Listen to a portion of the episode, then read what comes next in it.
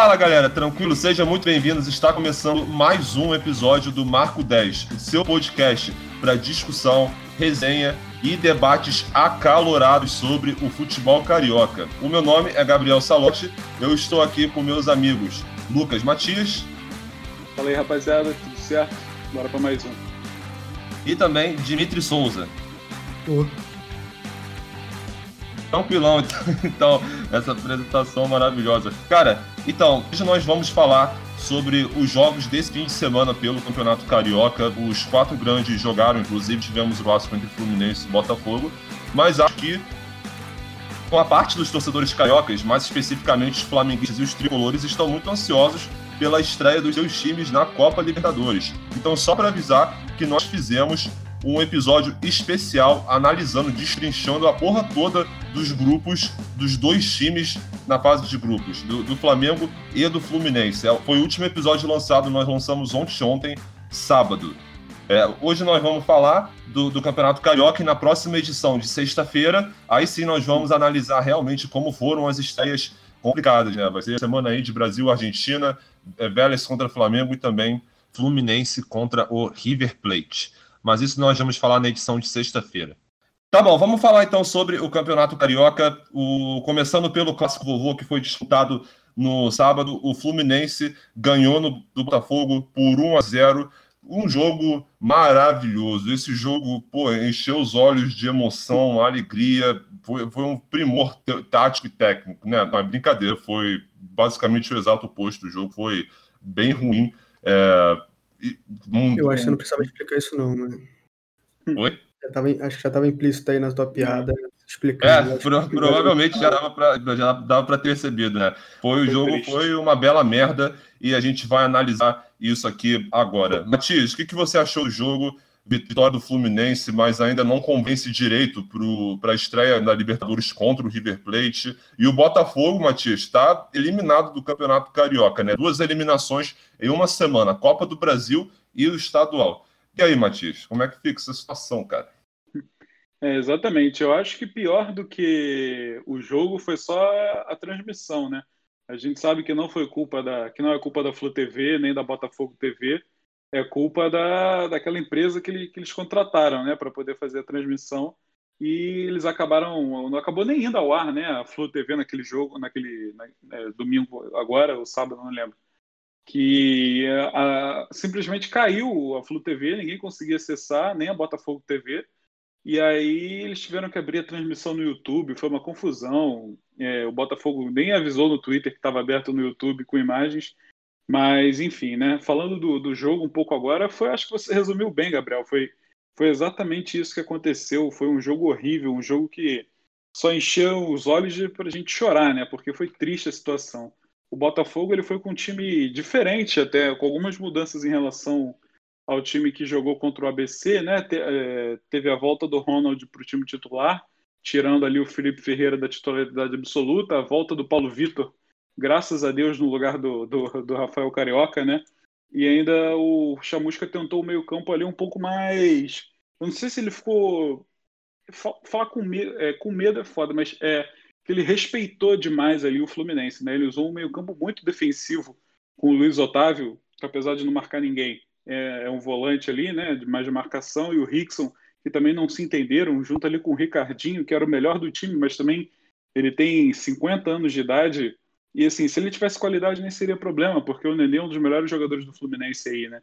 Então, o Chamusca ele precisa melhorar, ele precisa rever o time. Eu estava vendo é, aquela página que você recomendou no episódio passado, Gabriel, a Fogão Stats. Tática né? Alvinegra. É, Tática Alvinegra. É que tem o Fogão Stats também, que é muito boa. Mas uh, foi no ah, Tática Alvinegra, foi no Tática Alvinegra que eu vi. Que ele, ele fez uma comparação daquele time que a gente tanto falou no início, né? Do, do Carioca, que estava encantando, estava jogando bem, que a gente até botava como que ia subir tranquilamente. Ele comparou aquele time com o time de agora, que tá uma merda, né? É, é, e a conclusão que eles chegaram foi que o, meio, uh, o problema de, disso tudo é o meio-campo. Desde a perda do Pedro Castro, o Botafogo não conseguiu criar mais, não conseguiu repor a altura, né? O Pedro Castro que se machucou, é, se não me engano, depois daquele jogo contra o Motoclube, de 5 a, que o Botafogo ganhou de 5 a 0, ele estava fazendo uma boa dupla ali no meio-campo com o Friso. E o Frios agora acabou ficou sobre, ficando sobrecarregado, né, na marca, tendo que marcar, tendo que armar, tendo que pensar o jogo do meio-campo do Botafogo. E agora sem ele ficou pior ainda, então acho que dependendo de como será a, a recuperação do Pedro Castro, o Botafogo pode sofrer, né? Muitas críticas ao, ao Chamusca, que ficou. O Botafogo, não, o único chute a gol do Botafogo foi no, no final do segundo tempo, aos 80 e poucos minutos. Um chute do Enio lá que entrou, achei que entrou bem. Assim, as devidas proporções que estava o jogo, né? Entrou ali no lugar do Ronald, que a torcida tem muita esperança, mas ele estava no, no time do Botafogo de São Paulo, que foi rebaixado para a Série C, e ele ficava alternando entre titular e, e reserva, né? Eu fiz essa pesquisa. Então, assim, já é o, é o, terceiro ou quarto jogo que o Ronald entra e não convence ninguém. Então, talvez o Chamusca tenha que ver aí, dar uma secada na panela dele e, e botar os, os, outros que estão pedindo passagem para jogar, né? Que nem o Enio e o Matheus Nascimento, que na minha opinião, eram para ser titulares absolutos aí do, do Botafogo. Eu concordo com você em relação à sua análise do time do Botafogo.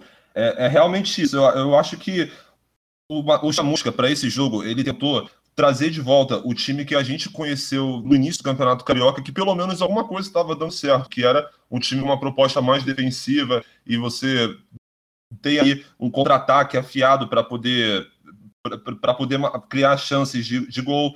E eu acho que ele fez isso, executou isso, colocando esse meio de campo mais defensivo e trazendo de volta também o Ronald, que seria, em tese, um jogador de velocidade. Mas o problema é que o meio de campo fica muito pesado. O Ricardinho, você percebe que ele já não tem mais a explosão, a... ele não é mais incisivo da forma que seria necessária para você executar essa proposta. E, cara, é impressionante quanto o time regrediu. Eu, eu volto a falar isso aqui, o time tá muito ruim, cara. O Botafogo ele tem dificuldade para saída de bola, porque eu acho que a, a, dupla de zaga até ajuda, do Gilvan e Canu, mas, porra, teve um momento ali que os dois erraram a saída de bola. É, isso foi no segundo tempo. No segundo tempo, cada um teve um erro assim, saída de bola, que acabou dando um contra-ataque assim, de graça para o Fluminense. E o Botafogo também não tem saída de bola. Aquela análise do Radical Alvinegro foi muito boa para mostrar que o, o, time sofre tendo um buraco no meio campo. Porque quando a bola está com os zagueiros, vem o primeiro volante. Normalmente o Luiz Otávio buscar ali a bola e não tem ninguém na frente para receber a bola. Inclusive, o Tauti Cavinegra mostrou que antes quem fazia essa função era o Pedro Castro. Então o time não tem saída de bola, não tem nenhuma criação. O Botafogo não consegue criar chances. A gente já tinha visto isso contra o ABC. Foi só cruzamento e só chute de longe. E dessa vez agora com o Fluminense nem foi, nem foi tão diferente. O Botafogo colocou o Matheus Nascimento lá na frente ele não foi efetivo dessa vez. Ele realmente Talvez precise passar pela questão, sim, do fortalecimento muscular, porque ele ainda está perdendo a maioria das divididas, das jogadas contra os marcadores, mas ele foi inefetivo dessa vez. Ele foi uma das esperanças de prender a bola no ataque para o Botafogo, né? Você vai começar ali o contra-ataque, joga a bola no Matheus Nascimento, porque ele vai recuar para buscar o jogo, mas não, quase nenhuma vez. Ele não conseguiu completar quase nenhum drible, estava sendo bem marcado. Estava muito bem marcado, né? Tá muito bem marcado, exatamente. Inclusive, a gente vai conversar já já também né, sobre a formação testada pelo Fluminense do, de colocar três volantes e se ela deu certo ou não. Mas só para completar a minha, a minha, análise sobre o Botafogo, eu acho que é isso. O time regrediu pra caramba, não tem criação, não tem saída. Não, é um time que parece que é, é, meio abatido, sabe? Que nem, me lembra um pouquinho o Botafogo do, da reta final do, da temporada passada. E o Chamusca, ele foi na coletiva pós-jogo e ele falou um negócio que eu vou, eu vou até falar aqui, porque eu até anotei isso aqui. Antes de analisar o jogo, gostaria de pontuar uma situação que é muito inerente, até pelo momento. Nós jogamos quarta-feira pela Copa do Brasil em Natal. Voltamos na quinta e marcaram o nosso jogo para sábado. Queria parabenizar quem fez a tabela, porque é genial. 72 horas a gente cruzou o país e voltou, sem ter tempo de treinar e nem de recuperar. Já é a segunda vez que também aconteceu com o Bangu. Cara, é, será que o Chamusca estava na, na Europa, no futebol europeu? Ou então ele estava no futebol asiático para não saber que o futebol brasileiro é necessariamente assim, principalmente em época de pandemia, que o calendário está uma zona. Eu acho que quando o técnico chega, eu acho que o técnico, os técnicos técnicos do Brasil, eles têm todo o direito de se manifestarem contra isso, porque é importante, ajuda o futebol brasileiro quando as pessoas se manifestam contra algo que é errado. Beleza. Mas agora, a partir do momento que você chega na coletiva de imprensa, você vai se defender ou então manifestar as suas posições para o torcedor do Botafogo, que acabou de ver o seu time ser eliminado quarta-feira na Copa do Brasil por um time de, da Série B e no sábado por um time do, por o time. Não, foi eliminado do Campeonato Carioca ainda por cima. Eliminado na primeira fase do Campeonato Carioca. Porra, é, tá de sacanagem, né? Eu acho que é uma desculpa, eu acho que é uma desculpa esfarrapada, porque um monte de gente também tá passando por isso. O Vasco passou por essas situações, quer dizer, também, também acabou sendo eliminado o Vasco, mas mesmo assim, eu acho que o torcedor do Botafogo não quer escutar esse discurso, quer escutar, é, quer ver um time melhor, um time que crie, um time que sabe o que fazer quando tá com a bola e um time que, que, que dê o, o mínimo de esperança para o seu torcedor que não vai ficar mais um, ficar mais um ano na B, né? Então vamos ver, vamos esperar a volta do Pedro Castro. O Botafogo já anunciou que vai usar os jogos restantes e talvez a Taça Rio como uma intertemporada. Ainda tem tempo até, até a, a, a estreia na Série B, tem, tem o que aí? Um mês e alguns dias, acho que um mês e dez dias. Então tem tempo para. É, se ele for, se o Botafogo for eliminado do, não conseguir nem se classificar para Taça Rio, ele vai ficar 40 dias sem jogar esperando a Série B. É, é, exatamente. Pelo, que, que, pelo agora não vai ter mais desculpa, porque eu estava lendo que eles falam internamente que o. Porque realmente a série, a série A acabou na temporada passada e pouquíssimos dias depois já estava começando o, o, estadual. Então foi realmente um momento que ele não teve tempo para treinar o time, mesmo tendo aí, né, algumas semanas livres nesse período todo. E a gente teve aí um mês, já mais de um mês de chamusca e o, e o bagulho com, regrediu completamente. Vamos ver se com jogando Taça Rio contra esses times inferiores, ou até talvez contra o Vasco, que vai ser uma oportunidade, mais uma, para jogar contra um time que está com as mesmas pretensões, disputando a mesma competição. Vamos ver se vai ter algum tipo de reação aí, cara, porque o torcedor do Botafogo acho que tá puto pra caralho. Uh, Dimitri, a, é, a gente conversou aqui sobre o Botafogo bastante, se você quiser falar alguma coisa, fique à vontade também, mas também teve, teve o lado do Fluminense aqui, que eu até, até me esqueci de comentar também. É, colocou uma formação com três volantes, talvez pensando no jogo contra o River Plate, né? não, não poupou os titulares, a, a, a grande maioria, quase todos, aliás, entraram. O que, que, você achou do jogo do Fluminense, Dimitri? É, o, o, vocês falaram muito que o Botafogo veio numa escalação muito defensiva, mas o, o Fluminense veio com três volantes, só que o que mudou para o Fluminense em relação ao Botafogo foi a questão da postura, né? Fluminense dominou a partida praticamente toda, né? Poucos lances do Botafogo. O primeiro chute a gol, como o Matias falou, foi aos 40 do segundo tempo. Então, a gente vê que não é só questão de, de, de da escalação. Obviamente que o Fluminense podia ter entrado com, com mais. tirado um, um zagueiro, um, um, zagueiro, um volante para ter botado, sei lá, o Casares, que entrou no finalzinho, ou, ou então botado até sei lá, o Luiz Henrique, que estava como titular, fazia um 4-2-3-1 que normalmente vinha jogando mas decidiu vir com três volantes, provavelmente para testar contra o River Plate, que vai, vai vir na, agora na quinta-feira, se não me engano. Quinta ou quarta? Que feira o jogo? Quinta. quinta. Então, provavelmente vai vir veio com essa escalação para testar um, um, jeito novo de jogar, né? Um, um meio-campo mais combativo, mas que vai jogar mais é, roubando a bola do River Plate para para tentar talvez num contra-ataque ou então segurar mais o jogo no meio de campo. Eu não sei como é que o Roger vai querer jogar contra o River aqui no Maracanã.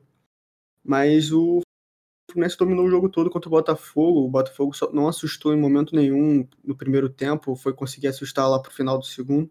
O Botafogo muito encurralado lá atrás, não conseguia criar absolutamente nada e tudo que conseguia, quando conseguia trocar passes, parava muito cedo e não conseguia quebrar praticamente a primeira linha de, de três, né? Que o Fluminense jogou com praticamente no 4-3-3. E, e eu, não, vocês acham que já, já pode começar um fora chamusca? Porque o Botafogo tem 41 dias. Travou aí, um pouquinho mais, mim, 40, mais ou menos 40 dias. Pode repetir a pergunta só? Então, eu queria saber de vocês. Vocês acham que é válido o fora chamusca? Porque o Botafogo tem mais ou menos 40 40 dias, mais ou menos, para começar o primeiro jogo na Série B. E a gente tem mais ou menos esse tempo aí do Chamusca comandando o Botafogo. E a gente vê que o Botafogo só vem descendo, né? Não vem, não vem mostrando nenhum tipo de evolução positiva pro, no desempenho do time. Vocês acham que é válido um, um fora Chamusca ou vocês acham que é mais válido deixar ele fazer esses 40 dias aí de treino para ver qual que é e demitir ele no meio da Série B, que provavelmente é o que vai acontecer se ele continuar assim, nesse, nesse ritmo. É, alguns torcedores defendem que se você demitir o Chamusca agora, você teria contrataria um outro técnico e teria o tempo suficiente para que ele executasse quase como uma pré-temporada mesmo, ter esse tempo todo livre até a estreia do campeonato nacional. Mas ainda assim, eu sou contra o Fora Chamusca. Eu sei que é muito difícil para o torcedor e muito chato, porque o Botafogo realmente está jogando muito mal, muito. E, e, como a gente tem falado aqui em todas as edições, o Botafogo só regrediu desde o início do Campeonato Carioca. Beleza. Mas ainda assim, eu, eu compro um pouquinho, mesmo com esse mês passado, com o Botafogo tendo semanas livres, eu, eu fecho um pouquinho com a ideia de que ele até do que ele falou na entrevista que eu critiquei pra caralho. Só critiquei porque eu acho que não é isso o torcedor queria escutar a partir do momento que o Botafogo saiu de duas eliminações. Mas tem essa questão, sim, da recuperação, da viagem longa, é, a questão do calendário confuso, de, de que ele teve pouquíssimo tempo para treinar o time antes de, de fato, ter começado a, a, o Campeonato Carioca, porque esse, esses dias livres são, acabam sendo muito importantes para você colocar ali algumas estratégias. E falar que ele perdeu o Pedro Castro, que eu acho que pode ter sido um ponto essencial para essa queda de rendimento do Botafogo, porque o Pedro Castro ajudava mas, muito assim... na dinâmica do meio campo. Mas eu, só para completar, eu, eu, eu, eu manteria o Chamusca, assim, eu acho que se ele for rodar, é, cara, vai ser durante a Série B. Se ele, digamos, tiver alguma sequência merda assim, eu acho que vai, vai ser durante a Série B, mas eu, fosse o diretor do Botafogo, eu manteria o Chamusca, cara. Eu não sei qual a opinião de vocês, não. Fala aí. Porque, é, porque assim, não é como não, se o Botafogo não tivesse contratado, né? O Botafogo fez várias, várias contratações, pode ter perdido o Pedro, pode ter perdido o Babi, mas assim, o Botafogo fez bastante contratações. Não, mas sabe qual é a questão? Inclusive. Passaram pela mão do Chamusca, né? Isso é verdade, mas é, eu acho que uma coisa também é que os, os elencos que já estavam no Botafogo e até o elenco que os jogadores que chegaram agora por contratação e que também passaram pelo Chamusca, também é complicado, porque o elenco é, é, uma merda. Também tem essa questão. Se tirar o Chamusca, o próximo técnico, primeiro, quem seria ele? Quais são as opções disponíveis no mercado para que o Botafogo, para as pretensões do Botafogo de subir para a Série A.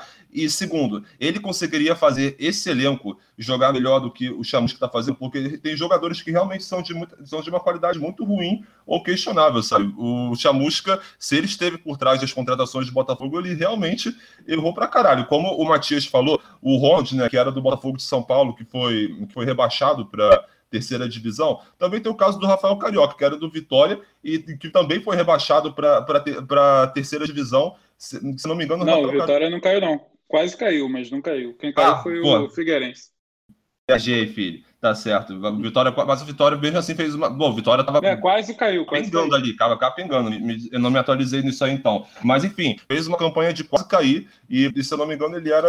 Eu não sei nem se ele era titular lá. Então, é, então o Botafogo, na verdade, a gente tem falado aqui que ele montou um elenco para a Série B, com jogadores que conhecem a Série B. Mas, porra, você vai montar um elenco logo com, com os caras que pra, quase caíam para a Série C. Então, acho que a troca de técnico também tem que levar em conta conta, será que vai adiantar? Porque com o elenco que está agora, é, eu acho que vai ser, vai ser difícil haver uma mudança efetiva. Esse é outro ponto também para, o Chamu, é, a favor da permanência do Chamusca, na minha opinião. É, eu também acho que, que o Fora Chamusca tá errado agora, sabe? Porque o Chamusca já deu certo, sabe? No começo do ano, o Chamusca estava dando resultado, estava conseguindo fazer o time jogar. Então, assim, eu acho que tirar o Chamusca agora vai ser menos produtivo do que você entender por que ele está dando errado e tentar melhorar, sabe? É, ou se ele for demitido agora, é, o Botafogo, a única vantagem, entre aspas, é que o Botafogo não sofreria na Série B com aquele com, com essa nova lei, né, que você não pode ficar trocando, porque na Série B também está que nem a Série A, que tem um limite de uma troca. É, e se mantiver o chamusca até lá e ele continuar uma merda e tiver que demitir ele na Série B, você vai, vai gastar essa troca né? Então, assim, eu acho que o Chamusca já deu certo, ele pode dar certo de novo. Ele só precisa, a gente só precisa entender o que, que o que, que deu errado, por que que tá dando errado, por que que ele insiste no erro. Ele tem essa conversa com a diretoria, tem com alguns jogadores. E, e, outro ponto é que assim, a maioria desses jogadores eram do Cuiabá que ele treinava, né? O Felipe Ferreira, o Marcinho, é, o Jonathan, se não me engano, eu acho que ele jogou pelo Curitiba, mas ele era do Cuiabá. Então, assim, é, um, é uma panela ali, é uma patota do Chamusca que ele pediu no Botafogo, que ele, ele, pensou no time na cabeça dele, e que se ele sair, esses jogadores vão ficar. E com outro técnico que não conhece o time, pode ficar pior ainda do que já está a situação, né? E somando aí a, a situação financeira do Botafogo e os técnicos disponíveis que estão aí no mercado, eu acho que não vai trazer alguém muito melhor, não. É, eu concordo. É... Gente, vamos para o melhor e pior. Vocês têm mais algum comentário em relação a esse jogo? É, eu, eu queria ah, só destacar aí o, o, um pouco o Fluminense, que eu acabei falando mais do Botafogo. Só eu acho que foi exatamente o, o que você falou. O, o Fluminense, ele, o Roger estava testando ali o que provavelmente vai ser o time titular contra o River, né? É, ele com três volantes, ele estava testando esse esquema é, que já estava na cabeça dele há um tempo e ele queria usar e agora ele usou, ele viu como é que foi contra o Botafogo e não sei se contra o River, que é um time que vai agredir mais o Fluminense, vai dar certo, né? Pode dar, que nem o Dimitri falou aí, num, num contra-ataque, jogar uma bola no Kaique e ele tentar resolver ali contra dois é, zagueiros que são pesados. Inclusive, é, uma informação é que tem um zagueiro, que eu esqueci o nome agora, não sei qual que, qual que vai ser, que ele está suspenso, ele não vai jogar contra o Fluminense. Ele e o Meia Carrascal também vai, eles vão cumprir suspensão contra o Fluminense por causa da, do jogo de volta da semifinal contra o Palmeiras ano passado. Né? Eles foram expulsos e vão cumprir suspensão agora e não jogam contra o Fluminense.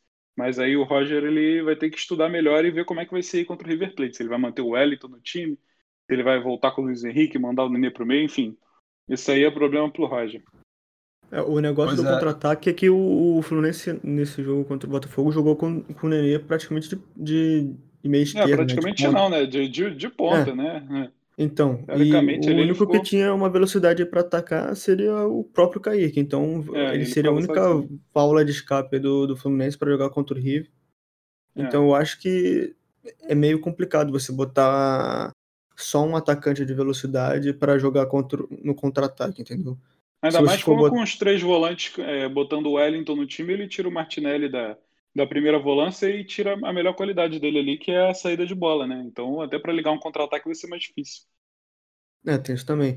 E, e aí você botando o Nenê de ponta, com o Fred também, que é outro centroavante tão pesado, uhum. e só o Kaique para puxar um contra-ataque, vai ficar um pouco previsível o, o, jogo, o jeito de jogar do, do, do Fluminense, a não ser que é. o, o Roger vá num 4-4-2, num 4-1-2-1-2, pro, botando o Nenê como meia e fazendo o, o Kaique flutuar entre, entre os dois lados eu acho que vai ser complicado aí pro Fluminense jogar no contra-ataque contra o River Plate aqui no Maracanã. É, o zagueiro é o Robert Rojas, que não joga. Que ele Perfeito. também tá suspenso paraguaio. Bem, se, se, ele executar essa estratégia mesmo, eu acho que vai ficar um jogo bem truncado, porque o River foi conhecido nessa época do Galhardo como um time que tem uma marcação muito intensa no meio campo. Se ele meter logo os três volantes, vamos é, vamos ver qual vai, né? Eu acho que o Nenê ele deveria ser um pouquinho mais aproveitado no, no meio campo. Eu acho que na situação do jogo contra o Botafogo, que o próprio Botafogo também recuava bastante, é, os jogadores do ataque, o Fluminense ficava com a criação um pouquinho prejudicada, embora o Martinelli e o Felipe algumas vezes, algumas vezes encostasse na área e acabar fazendo com que o Nenê tivesse que voltar um pouquinho para buscar o jogo, né?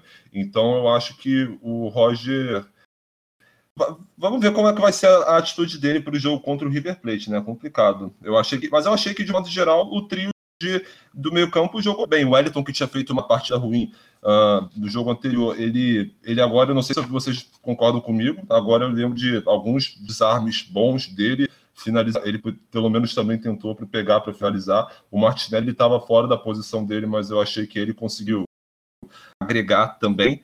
E vamos ver, mas de modo geral eu não, eu dos jogos que eu vi do Fluminense, eu não, eu não gostei muito dessa formação de três volantes, não. Eu acho que o time realmente, eu acho que pode realmente ser feito. Voltar pro, talvez para o 4-2-3-1 com, é, com dois volantes assim nesse ofício, bota o Martinelli e o Felipe mesmo com o Nenê centralizado, sabe? Eu acredito que seria o mais correto, o time que, ao meu ver, foi o mais certo, assim, para essa primeira rodada, que vai ser tão pica da Libertadores. Bem, senhores, vamos, vamos para o melhor e pior? Vamos, vai ser difícil, né? É, eu diria que. É. é, melhor eu acho que o Gabriel tá aí ainda. Ih, rapaz. Acho que ele deu uma congelada aí. Acho que a internet dele caiu, é. Não, mas, mas enfim, é, vamos continuar. Eu, eu, melhor eu acho que seria. Assim, os dois times jogaram mal, mas aí eu daria pro Nino, que pelo menos fez o gol, né? É, assim, para mim com certeza tem que ser o melhor tem que ser um do Fluminense e um pior vai ter que ser o do Botafogo, só que o do Botafogo vai ser mais difícil para mim escolher do que o melhor do Fluminense, porque assim, o Nino pode ter também. feito o gol, mas assim, eu acho que quem jogou mais de novo foi o Kaique, que ele foi outra válvula de escape no, no, no, no a, a, gente esqueceu de falar também que tiveram dois lances aí de pênalti possíveis é. para o Fluminense que não foram marcados. É, aquele né? do Kaique foi, foi escandaloso. As duas do Kaique, claro né? para mim. Foi, é, foi uma, um pênalti claro. É, o que ele toma foi, pancada. Foi claro. E ainda teve aquela cabeçada que acho que foi até o próprio Kaique que deu e bateu foi. na mão do. Foi do, do Varley? eu acho. Não, acho que foi do, do Paulo Vitor. É. é. E, e foi dentro da área, né? Provavelmente seria, se tivesse o VAR, teria sido marcado pênalti, né? Então foram é, acabou, dois lances aí. Acabou a, a, luz lá do Gabriel, daqui a pouco ele volta. Eita. Então, eu, eu botaria o, o Nino com menção rosa pro Kaique aí, que foi. É, o Nino deu aquele vacilo também no final do jogo, né? Que ele dá um chutão para cima e faz uma falta que. Não, é, a Botafogo falta foi o Egídio ter... que veio. Com... Foi. Hum. É, ele uhum. dá um chutão pro alto que nem precisava, ele dá um chute todo errado e ele já era uma falta ali que podia azedar ali pro Fluminense, né? Podia comprometer é, o, o, resultado. O, o Egídio também deu uma vacilada, ele foi muito foi muito a fome, né, no, em cima do, do, do atacante lá do, do, Botafogo e, e foi uma falta, pô, praticamente, sei lá, um, nenhum passo é. da, da grande área e se tivesse alguém para bater bem essa bola, provavelmente seria uma bola de bastante risco.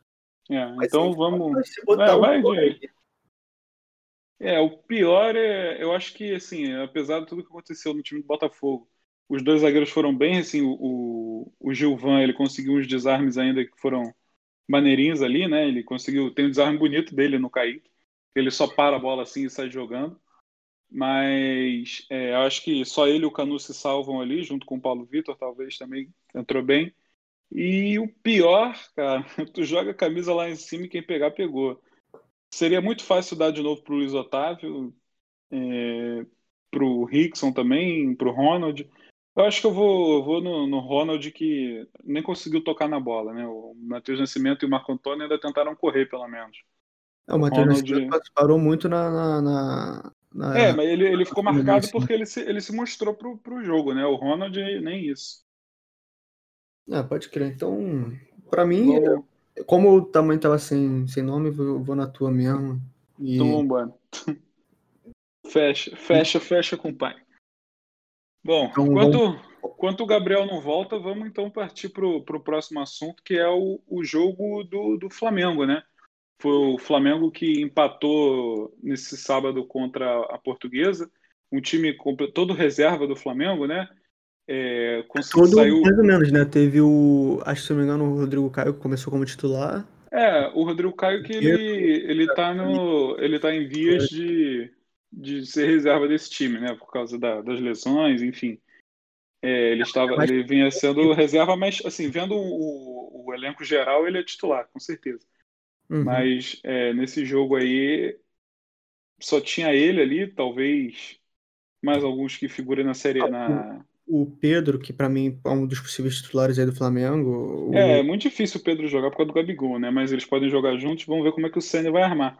Mas é, nesse time do Flamengo tava, tava meio bagunçado, muito bagunçado. O Rogério Senna ele não conseguiu. No primeiro tempo, né? É, ele não conseguiu dar dinamismo para o meio campo, né? O Hugo Moura parecia um pouco perdido ali com o PP e o João Gomes, que era um, um trio de meio campo que a gente elogiou muito no começo do ano, né? Os três moleques aí da base e eles tomaram. O Flamengo tomou um, dois gols muito rápidos, assim, né? Um, um chutaço do Mauro Silva, que foi um golaço.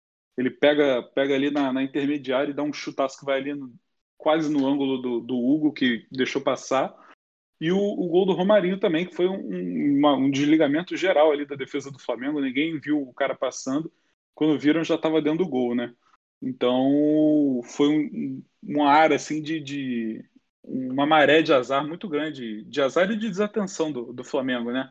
Deixando dois jogadores ali que, que conseguiram passar muito fáceis, né? E a portuguesa que se classificou também, né? A portuguesa que não é um time fraco, não é um Macaé. A portuguesa tem um time bem consistente, é bem treinada, né? Pelo Felipe Surian.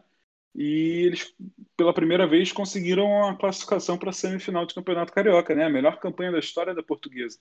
Então, você deixar dois, um, um time com essa qualidade é, solto, né? Não, não conseguir fazer a marcação, não conseguir impor seu ritmo de jogo, você vai sofrer. Não, não interessa se você é grande, se você é pequeno, a portuguesa está lá para tentar o resultado dela e conseguiu, durante o campeonato, não perder para nenhum grande, né? Então a portuguesa entrou, fez o que era para fazer e saiu classificada. É, a portuguesa que ainda deu uma, uma pressãozinha no, no, no Flamengo no início do, do primeiro tempo, principalmente, né? Com, uhum. e, e, é uma pressão que o Flamengo não costuma tomar, né? No, é. no, o, o, Flamengo ficou lá atrás com a portuguesa pressionando bem, bastante jogadas lá pela esquerda com, com o Chay, né? Uhum. E você falou que a, que a portuguesa não é, ganhou do, dos. Quer dizer, não perdeu para os grandes, não, né? Não perdeu para os grandes, é. Sim, te, conseguiu golear ainda o Fluminense lá, 3 a 0 se eu não me engano. Um jogo que é. eu esqueci que, que tinha acontecido. conseguiu empatar lá com o Botafogo. Com o Vasco ou foi com o Botafogo que empatou? Não, ela também, ela também ganhou do, do Vasco e empatou com o Botafogo. Isso. Então, pô, foram uns pontos muito bem conquistados aí pela portuguesa da ilha, né? E assim, é. no segundo tempo o Flamengo conseguiu os dois, uns dois gols também praticamente rápidos aí, com, como foi no início do tempo do, do da portuguesa, no, no primeiro, né? e o Pedro conseguiu fazer esses dois, empatar, né?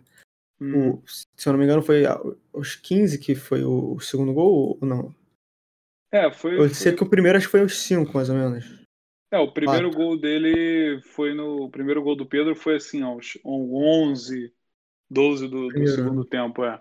E o segundo foi pouco tempo depois, uns 5, 6 minutos depois já teve o segundo também. É, é, Foram dois gols muito, foi, muito oportunistas do Pedro. Foi 17. É. Foram um gol de, de centroavante, né? A primeira que ele dá aquela, aquele calcanharzinho para tirar do goleiro. É. E a segunda que ele sai de cara a cara com o goleiro, muito difícil do, dele perder esse tipo de gol. E assim, é, é o Flamengo pode ter tomado uma pressão e tal, aí se falar, ah, mas é, é, é, o time reserva do Flamengo, não sei o quê. Mas, pô, o Flamengo, mesmo naqueles primeiros jogos que teve no início do campeonato, que foi o time todo de moleque, era sempre um time que pressionava todos os times, não importa qual, qual fosse o adversário, tava até contra o Fluminense, que foi aquele 1x0 com o gol do, do Julião, de é. jogando de meia, né? O Flamengo pressionou o Fluminense e não, não tava nem ligando, né? Pressionou o, o Vasco no último, mas com, com o time titular, né? É, e acabou, assim, perdendo a chance de, de ter garantido aí a sua a primeira colocação no, no, no Campeonato Carioca, que agora é o Volta Redonda, né? O Volta Redonda é.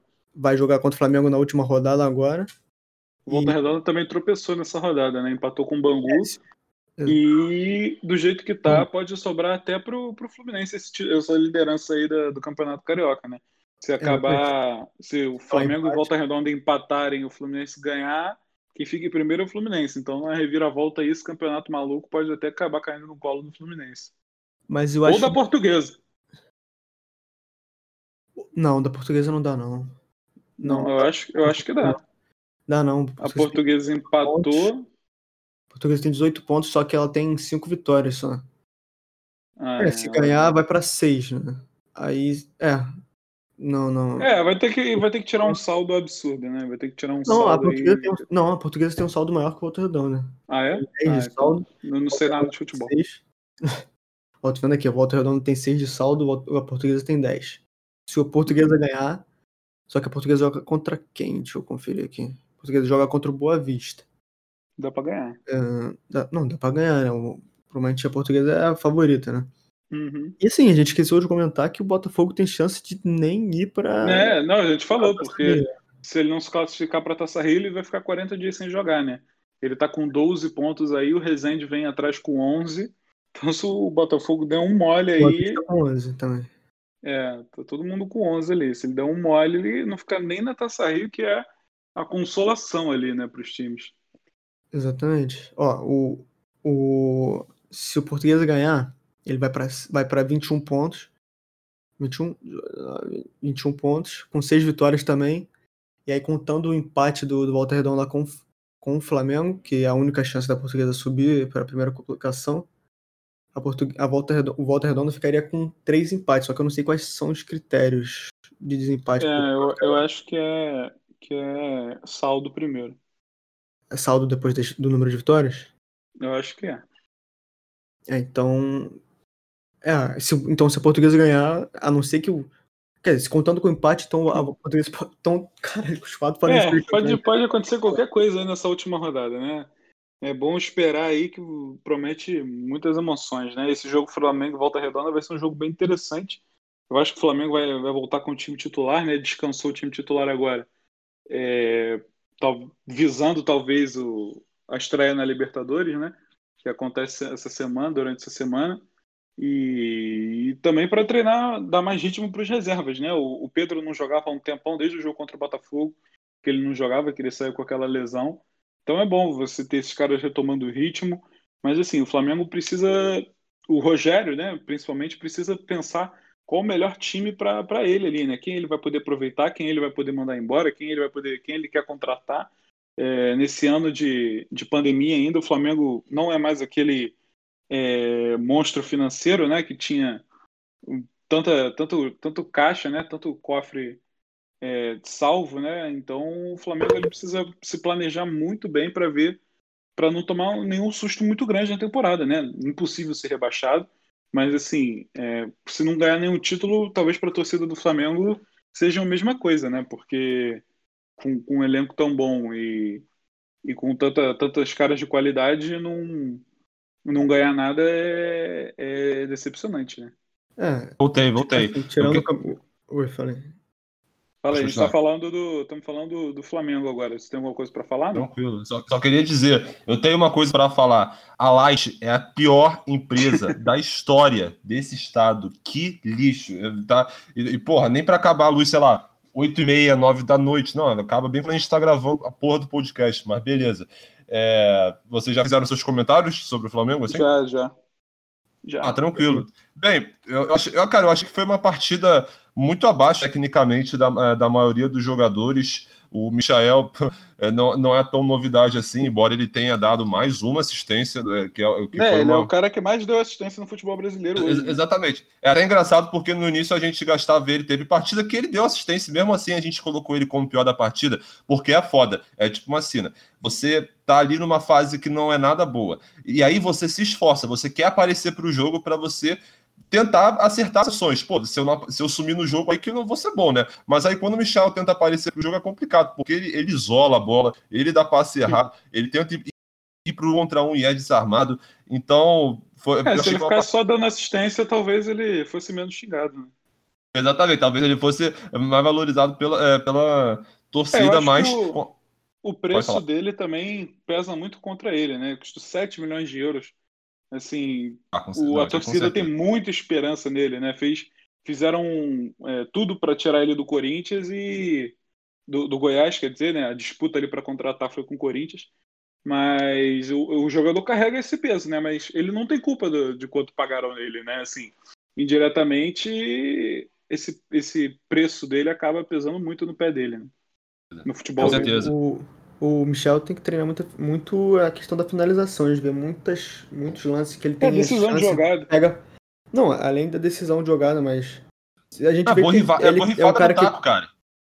É, a gente vê que ele é um cara que tem habilidade. A gente viu um lance lá que viraram a bola, fizeram uma virada lá de um lançamento para ele, ele consegue dominar de, de, cal, de meio que de calcanhar assim, igual muito o Neném faz no, no Fluminense, né?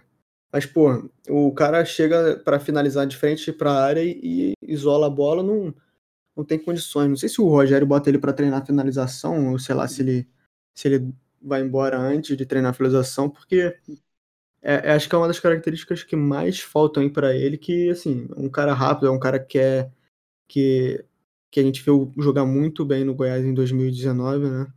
19? 19. É. E, assim, não tá valendo, não valeu a pena até agora a contratação dele no, no Flamengo.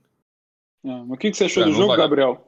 Você no dia não falando. Ah, ah sim, não, eu, eu ia começar falando de alguns aspectos individuais dos jogadores, porque eu falei que foi meio abaixo tecnicamente quase todo mundo. Aí eu comecei pelo Michel, mas só continuando. Pedro, eu já adianto que eu vou colocar ele como o meu melhor da partida, principalmente pelo peso de ter feito os dois gols. Mas principalmente por isso, porque no primeiro tempo, por, pela função dele também centroavante, de, de ser um cara mais fixo do que o Gabriel, por exemplo, ele acabou não aparecendo tanto para o jogo, né? O, o PP foi o pior da partida mesmo. O, pior, o Michel tem assistência na conta dele, mas até em questão de acertar ações, né? Tipo, você dar passos, dar continuidade para jogadas, uh, se, não ser desarmado. O PP não, não fez uma boa partida, foi um dos piores mesmo do meio-campo. Hugo Moura e João Gomes, eles normalmente estão. Essa trinca, João Gomes, Hugo Moura e PP, a gente viu bastante no início do Carioca, a gente viu. Eu acho que eles podem fazer algo bem melhor do que isso. E também tem um pequeno detalhe que eu escutei, eu não lembro aonde, eu acho que foi o Theo Benjamin que falou sobre isso, que assim, agora a gente pode tirar a conclusão de, de que o Flamengo, de certa forma, foi um pouquinho. É só, é só agora que eu acho que a gente pode tirar essa conclusão. O Flamengo foi um pouquinho beneficiado pelo calendário, porque o Flamengo pegou em tese os times mais fracos no início da competição e agora está pegando os mais bem treinados, assim, tanto menores quanto é, o próprio Vasco, agora no fim da competição. Então, isso aí serve para pelo menos colocar algum tipo de parâmetro, mas o meio-campo assim foi tão bem. Fora a jogada do segundo gol, né? Que foi que passou toda por ele, né? Porque o, a portuguesa estava saindo contra-ataque, mas o Moura conseguiu se meter na frente ali e recuperar a bola. Bola sobrou com o João Gomes, que conduziu, acertou um belo passe para deixar o Pedro na cara do gol.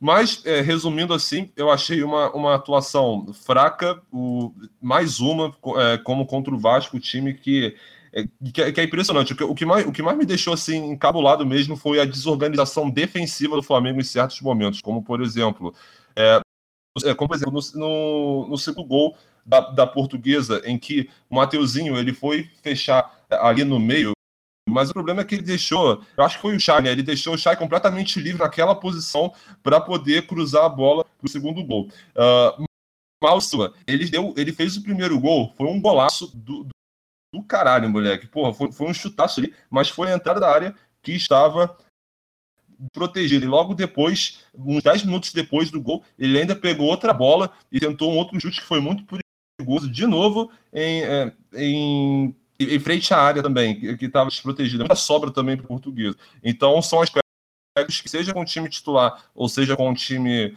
reserva, o Flamengo precisa melhorar, porque são erros que a gente já viu contra o Vasco. É um momento bem difícil para o Flamengo. A recuperação foi boa? Foi, tá perdendo de 2 a 0 depois com empate para 2. Mas, gente, é, é a portuguesa, né? É um time que com um investimento astronomicamente menor. Acho que o torcedor do Flamengo tem direito de, de ficar puto sim. O, o, o Vasco também é um time que a gente sabe, clássico é clássico, beleza, mas ainda assim, o investimento do time é bem menor. A gente sabe que a qualidade técnica individualmente vai sempre, vai sempre sendo menor se a gente for comparar. Então, é um momento delicado do Flamengo, cobrança aí firme. O Rogério Senna já está enfrentando muitas críticas de torcedores, sabe? Depois de alguns momentos de estabilidade já no Brasileirão. E, porra, vamos ver como é que vai ser. O jogo contra o Vélez amanhã vai ser muito decisivo para as pretensões do Flamengo. Bem, gente, é. Vocês têm mais algum comentário sobre o jogo? Eu acho que eu fiquei. Eu nem sei quanto tempo você ficava falando enquanto eu tava fora, mano. Porque, porra. Não, um pouco. Tá puto aqui. Não, só a gente já tava partindo pro melhor e pro pior. Eu acho que você já deu aí sua, sua opinião, né? Já falou. Isso, melhor foi. Pedro, pior PP, minha opinião. É, eu acho que não, não vai fugir muito disso, né? É, talvez a gente desse pro, pro Mauro Silva também, que fez aquele golaço, mas para não Isso. fugir aí do, do, do, do já tradicional, né? O, o, pro Flamengo, vamos, vamos de Pedro e PP mesmo. É, o, o Pedro meio que salvou o Flamengo, né? O Mateuzinho conseguiu... também foi muito mal, né? Foi muito é, mal, porra. Ele tomou muita bola na costa das costas do, do, do Chay lá. Passou, to, é, tomou meio um, um, uma pressãozinha do Chay, no, principalmente no primeiro do, no início do primeiro tempo lá. Mas eu acho que eu vou de PP e Pedro também como hum. pior e melhor, respectivamente. Show de bola. Decidindo então o melhor e pior, vamos passar para o jogo de ontem, domingo à noite, o último jogo é, para fechar esse episódio de hoje. O Vasco empatou com Boa Vista, o roteiro idêntico né, ao jogo do Flamengo. O Vasco começou perdendo por 2 a 0 contra o Boa Vista e depois conseguiu se recuperar. E o Vasco, assim como o Botafogo, está eliminado do Campeonato Carioca. Né? É, o, que, quais, são, quais são suas considerações sobre esse jogo, Matias, e sobre essa situação? Agora o Vasco também vai ter que usar esse período da Taça Rio, porque eu acho que para o Vasco tá, vai ficar um pouquinho mais fácil de se classificar para a Taça Rio. Mas o Vasco vai ter que usar esse período também como uma intertemporada, né? Como uma oportunidade para treinar jogadores e acertar o que tem que ser acertado. Porque mesmo com o Vasco sendo eliminado do Campeonato Carioca, o Carioca já serviu como, de certa forma como um laboratório. E acho que já dá para perceber que pelo menos o time está mais organizado que o seu concorrente carioca Botafogo na Série né? Não, sem dúvida. Hoje o Vasco parece um time de Série A jogando, assim sinceramente, os reforços que eles trouxeram, que o, que o Vasco trouxe, e junto com, com o trabalho ali do Marcelo Cabo, botam o Vasco assim num nível de Série A. O time é bem melhor do que o ano passado, ainda tem muitas falhas, é a bola aérea e a. E assim, não querendo ser, ser chato, mas a burrice de alguns jogadores ainda é muito grande. É, então isso ainda afeta bastante o Vasco, né? É, esse resultado de hoje, de ontem ninguém esperava, né? Depois de um, uma goleada, assim, uma goleada não, né? Mas uma vitória tão expressiva no clássico contra o Flamengo, ninguém esperava esse empate com, a, com o Boa Vista, que podia ser muito fácil uma derrota, né? Se não fosse o Cano, é, seria tranquilamente um 2 a 0 para o Boa Vista. É, o Cano e o Peck, né? Mas assim, o, o, Vasco ele precisa rever muito ainda a lentidão do, dos zagueiros que a gente tanto elogiou, né?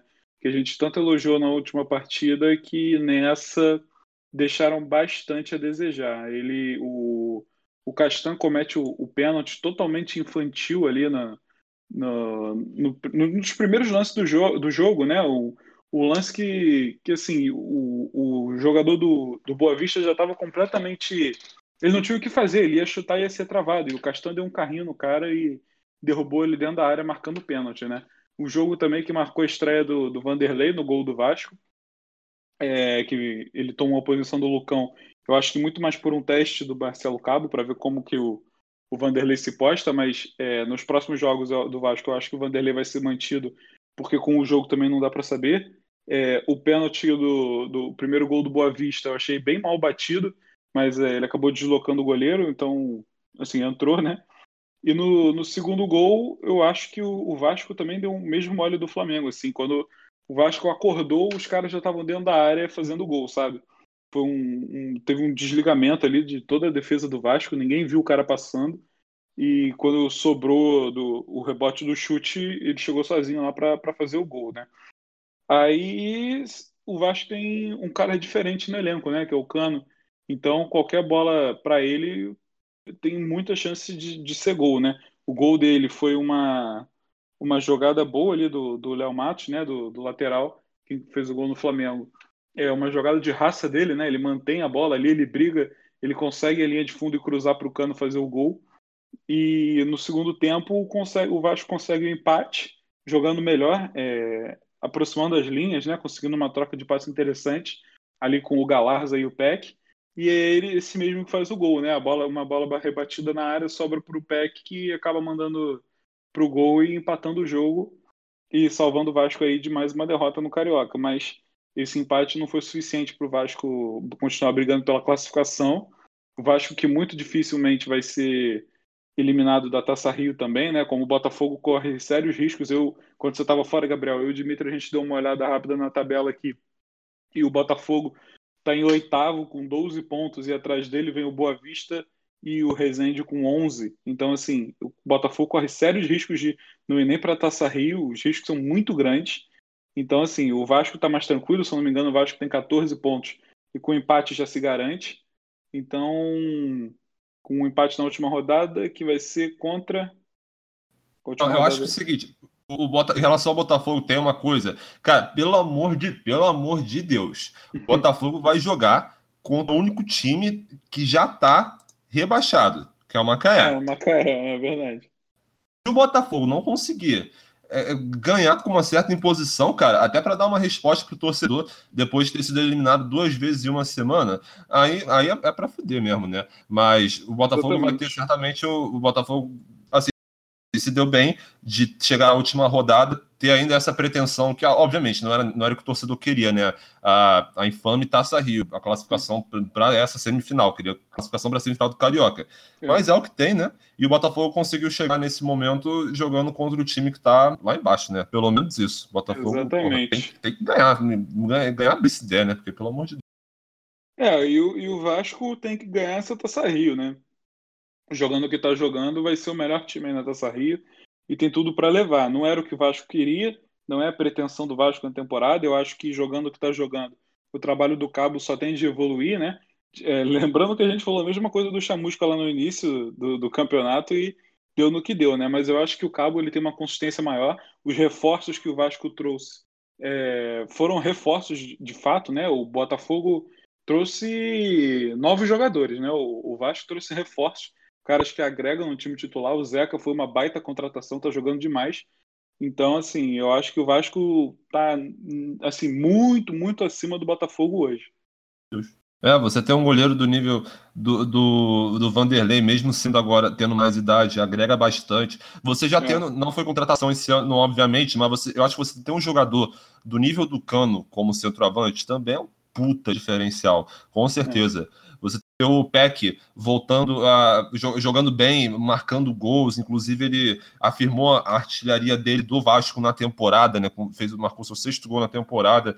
É tudo isso agrega bastante para o Vasco. É uma maré de não, não de sorte, mas assim, as coisas estão virando a favor do Vasco e o torcedor eu acho que pode ficar bem esperançoso que o time vai corresponder na, na Série B. É.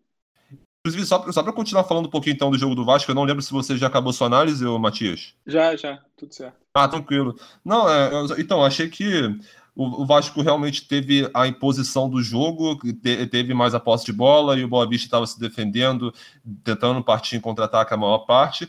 Eu, meus destaques assim foram o Zeca. Eu acho que ele pode ser um postulante ao melhor da partida, mesmo não tendo participação direta em nenhum gol, porque desde o primeiro tempo, quando estava difícil para o Vasco se infiltrar na defesa do Boa Vista, ele cruzou, ele, ele finalizou, tentou chute de longe, tentou participar das linhas de passe no ataque. Então, eu achei que ele, que ele jogou bem assim. O, e, e falar um pouquinho também do dos gols que o Vasco sofreu, só, pra, só porque esses gols vão entrar naquela estatística maldita, né, cara? Primeiro gol de pênalti, bola parada. Pô, pênalti é foda. É, mas entra na estatística de bola parada do mesmo jeito, né? E o segundo gol, porra, é, escanteio, cruzamento. O problema é que a gente tá falando do Vasco. Eu, eu sinceramente, eu, costumo anotar as coisas aqui, mas eu já até perdi os, as contas de, de quanto gol que o Vasco tomou de, de ou de bola parada ou então só de cruzamento mesmo, porque esse aí tá sendo com certeza um puta calcanhar de Aquiles do Vasco nesse início de temporada. Está sendo o pior fundamento disparado do time. É a, o comportamento da defesa nas bolas aéreas, seja, seja bola parada ou seja com ela rolando através dos cruzamentos. Mas é, assim, é o, coisa... o, gol não foi diretamente igual a bola aérea, né? Porque foi mais é, um, foi so... um, um, vacilo mas... lá do na hora de marcar, mas foi um gol vindo de, de escanteio, né? Querendo ou não, foi uma falha de marcação geral que só deixou o Cano marcando o jogador, o jogador do Boa, Vi, do Boa Vista, não, do. É, Boa Vista. Do, do Boa não, Vista, não é isso. Tô confundindo já. É porque, é porque foi ali na. É porque, é porque, é porque, como você falou, é saia do escanteio mesmo, né? Aí quando tem essa bola sobrada, você espera. Eu sei lá, eu espero que faz parte assim da construção da defesa, do comportamento defensivo, você ter de antemão alguma coisa preparada, algum, algum tipo de recurso para evitar que o jogador pegue chute, como foi o caso, sabe? Então, eu não me lembro se. Eu acho que não, né? O Vasco não chegou a tomar outro gol de bola sobrada. Tipo, a defesa do Vasco rebate a bola em um cruzamento, aí sobra com alguém e essa pessoa chuta. Eu acho que talvez tenha sido o primeiro gol, agora eu não lembro mesmo, mas mesmo assim surgiu de um escanteio, né? O time todo estava preparado como o time está, costuma estar para defender de um escanteio, né? E se tem, e se tem a bola sobrada ali, pode ser um indício de que ma, mais uma coisa para ser melhorada, sabe? Às vezes tu só se concentra mesmo, porra, em afastar a bola daqui mesmo e foda-se, mas aí se esquece que, que é, esse negócio de não ter o planejamento certo pode te custar o segundo gol. E bem, não, tem, não sei se tem mais tanta coisa para falar. Gostei bastante do Léo Matos nesse jogo. Gabriel Peck, como eu falei, sexto gol na temporada, artilheiro do Vasco, está sendo com certeza um dos destaques do Vasco nesse início da temporada. E se continuar assim, vai ser muito importante para o decorrer da Série B. Gostei da estreia do Vanderlei, particularmente achei que ele não teve culpa em nenhum dos dois gols. O pênalti realmente foi, não foi bem batido, mas foi mérito também do Marquinhos, o cobrador, por ter deslocado o Vanderlei. E no decorrer do jogo ele também fez boas defesas. Eu contei pelo menos umas três em alguns momentos que o Boa Vista chegou, até num chute a longa distância também, ele conseguiu mostrar bem o cartão de visita. Vamos ver que, como que vai ser nessa disputa aí entre Vanderlei e Lucão. Agora o, Cabo tem alguns jogos aí para poder testar os seus jogadores. Antes de passar a bola para o Dimitri, só trazer umas estatísticas também. O André, eu acho que pode ficar aí para o melhor do jogo, não sei. O André, ele, eu acho que ele foi o destaque nas estatísticas. Ele foi o cara que mais desarmou. O líder, ele teve cinco desarmes, o líder disparado do time, e também deu três assistências para finalização. Também foi o líder do time nesse sentido. Esses dois dados são de acordo com o Footstats. Então vamos ver, porque, porra, eu ainda não me decidi quem vai ser o meu melhor em campo. Dimitri, você, quais são seus comentários, opiniões sobre essa, esse jogo do Vasco, mesmo com o time sendo eliminado, né? É foda pro torcedor aí, mas acho que o desempenho, pelo menos, já está melhor do que muitos concorrentes na Série B.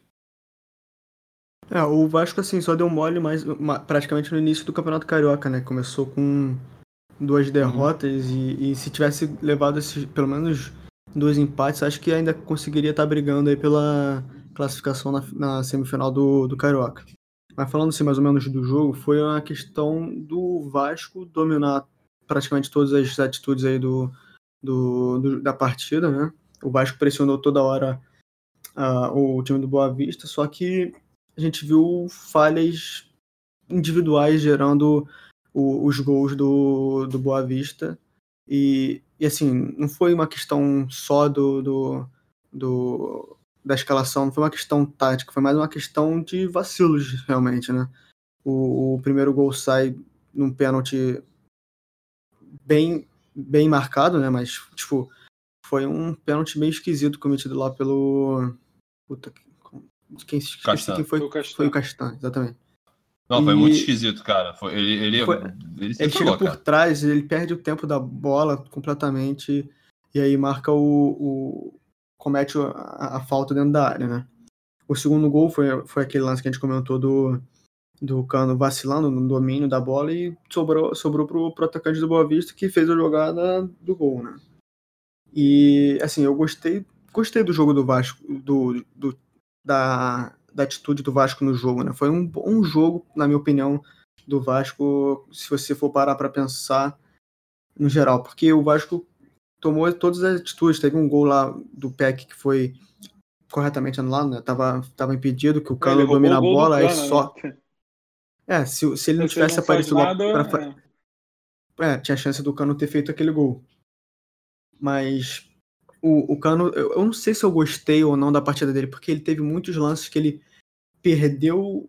Até aquele lance claro, claro que ele perdeu de frente para o goleiro, mas não foi bem uma perdida, foi um chute que ele toca no canto, o goleiro tira, ou, ou não lembro se foi para fora, mas foi um lance perdido, querendo ou não.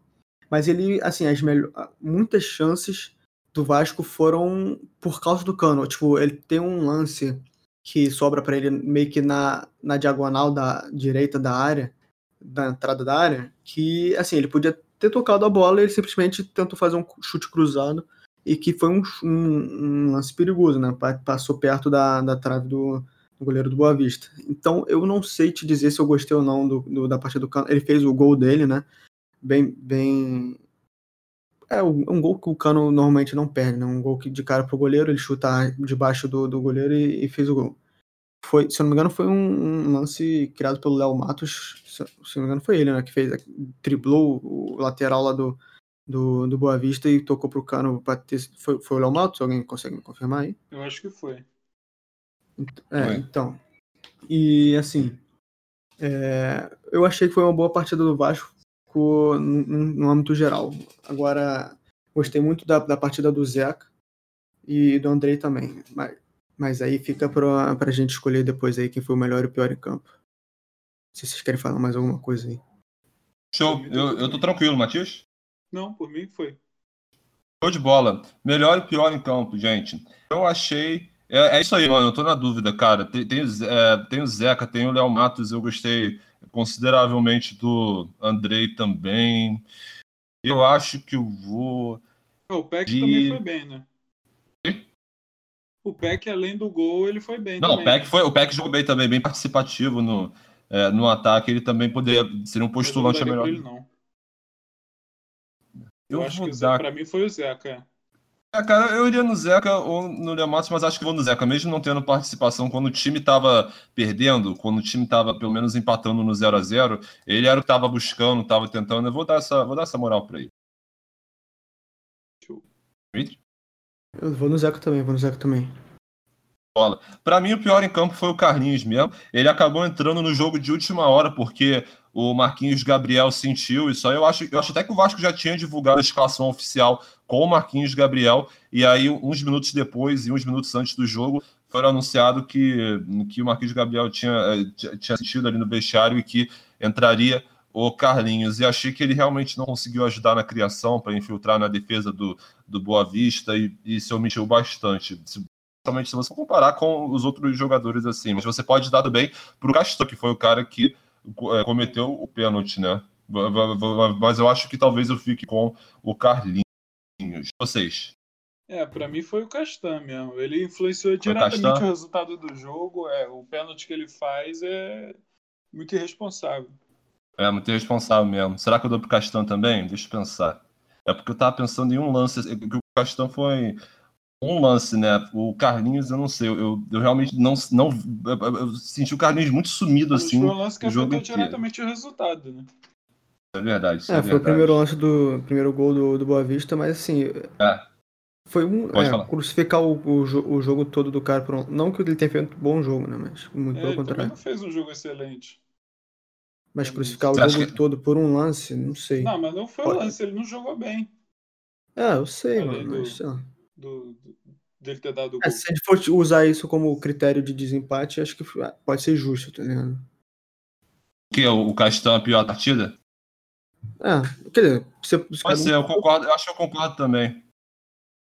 Porque isso é muito sério, assim, ele não jogou bem e influenciou diretamente o resultado. É, isso é verdade, isso é verdade. É que, é que o Carlinhos, ele, ele para mim, não, não, não, fez nada assim em campo, mas o Castan, é. ele cometeu um pênalti ali que foi, que como a gente já falou, foi, porra, como é que ele comete aquele pênalti, sabe? Bem responsável, foi. Ele mudou o rumo do jogo, basicamente, né? Não só influenciou no resultado, como mudou o rumo do jogo, porque é, você ofereceu um pênalti para o seu adversário na, na, naquele momento, cara, é muito porra, é muito sensível, entendeu? Então, é justo mesmo dar. Acho que eu vou mudar o meu também. O Carlinhos eu achei muito ruim e seria a minha. A minha o, o proposta original, mas acho que agora convenci. Ah, foi sim, Castan. Show. Acho que eu vou no Castan também, mas. Mas com, com menção pro Carlinhos também, que porra, foi malzão, não, não acertou nada, não conseguiu nada, né? Mas o Castan vai, vai, vai pelo critério de desempate. Beleza. Então, gente, para você que está acompanhando, esqueci até de, de comentar, porque normalmente a gente faz isso, quando a gente acaba de falar sobre um time, a gente comenta qual é o próximo jogo dele. Uh, o próximo jogo do Fluminense vai ser contra o River Plate, pela primeira rodada da Libertadores, na quinta-feira, dia 22 de abril, às 7 da noite. O próximo jogo do Botafogo vai ser contra o Macaé, dia 25 de abril. No domingo, uh, o Aliás, perdão, esse jogo porque hoje eu esqueci, eu esqueci de anotar, filho, que hoje a Ferdi divulgou oficialmente os horários e, e, datas oficiais da última rodada, e aí eu vou dar uma olhada aqui, porque tem dois jogos que vão ser sábado e dois jogos que vão ser domingo.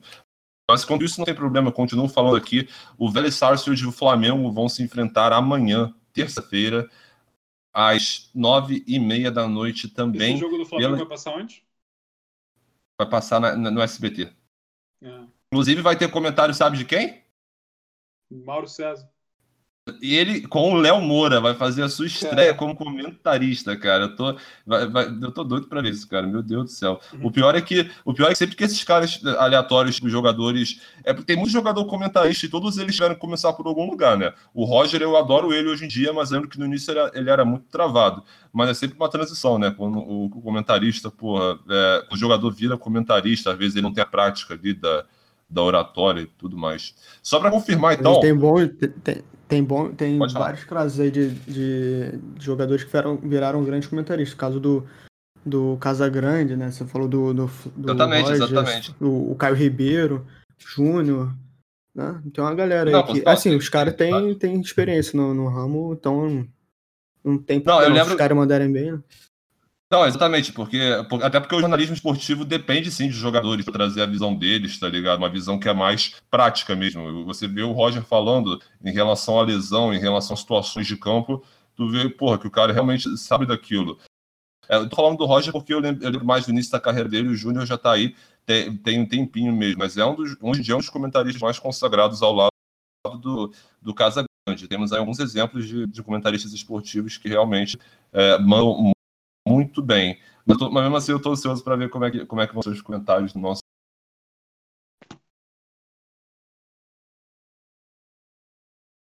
Caiu aí? De novo? É. Gabriel. Eita, rapaz.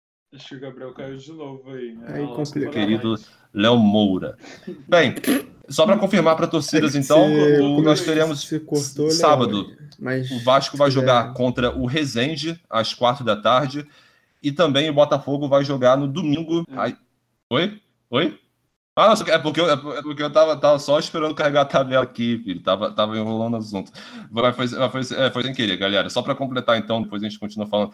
O Rezende vai enfrentar o Vasco nesse sábado, 24 de abril, às 4 horas. E o Botafogo vai enfrentar o Macaé, domingo, 25 não, de abril, às 6 horas. O Flamengo e o Fluminense vão jogar pela Libertadores no meio da semana. Beleza, gente. Vamos para o palpitômetro, o querido? Tá. Vai, hoje é dia de palpitômetro de Libertadores da América. É, no, na edição de sexta-feira, nós vamos fazer o palpitômetro não só do Botafogo e Vasco, mas também dos jogos do Flamengo e do Fluminense pelo Carioca, que são: o Flamengo vai jogar contra o Volta Redonda, bom jogo, né? Líder contra vice-líder, e o Fluminense vai jogar contra o Madureira. Mas nós vamos fazer o palpitômetro desses dois jogos, e do Vasco o Fluminense Madureira vai ser 11 horas da manhã. 11 e 5 da manhã. Só pra ser, porra, e é, é perfeccionista. É o jogo da Record. É, não, isso, não, exatamente. Ele tava, que a concorrência lá estava difícil com a, com a Globo, com o Big Brother, Jornal Nacional, Império, toda noite. Aí eles vão fazer esse último teste de audiência, botar o jogo para amanhã para ver se vai dar certo. É.